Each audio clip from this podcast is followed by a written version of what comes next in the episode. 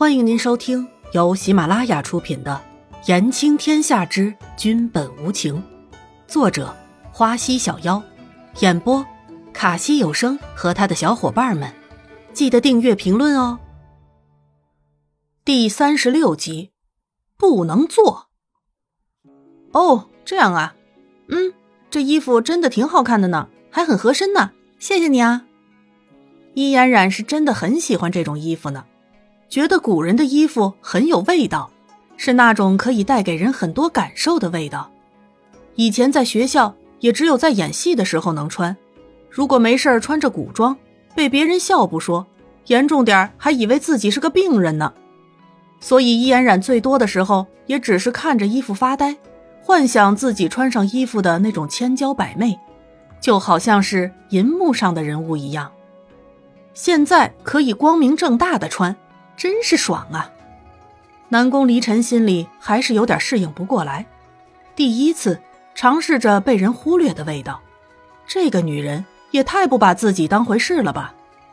不但没有畏惧自己的身份，见了自己不但不行礼，而且还没大没小的直呼南宫离尘。到底她是个怎么样的女人呢？难道是为了吸引自己？可是看她自然的表现，好像又不是那么回事儿。这个世上有什么东西是这个女人不敢小看的呢？南宫离尘也不知道自己现在到底是在胡思乱想些什么了，好像从什么时候开始，自己也变得奇奇怪怪的了。其实我真的很喜欢你们这种古人的衣服呢。易嫣然忘记现在是什么情况，没大脑的说着。生生的忘记了自己现在就是身在古代这个事实了。你说什么？南宫离尘有些迷惑伊嫣然的话。什么叫你们这些古人？这是什么意思？难道他是金人？啊，我的意思是，我很喜欢这衣服。对，就是这个意思。伊嫣然意识到了自己刚刚口无遮拦的说了什么，回过神来解释着。等回到现代。就一定要把自己的牙齿拔光光了，伊嫣然狠狠的想着。原来如此，南宫离尘将信将疑的应着。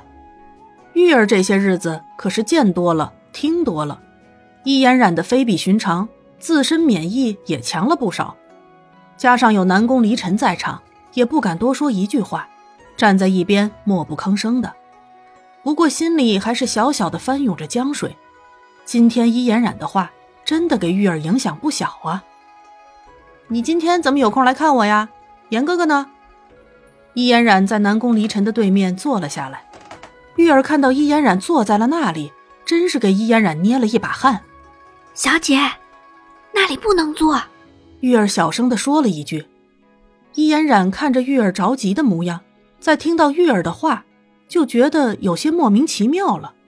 看看南宫离尘，还是一脸的风轻云淡。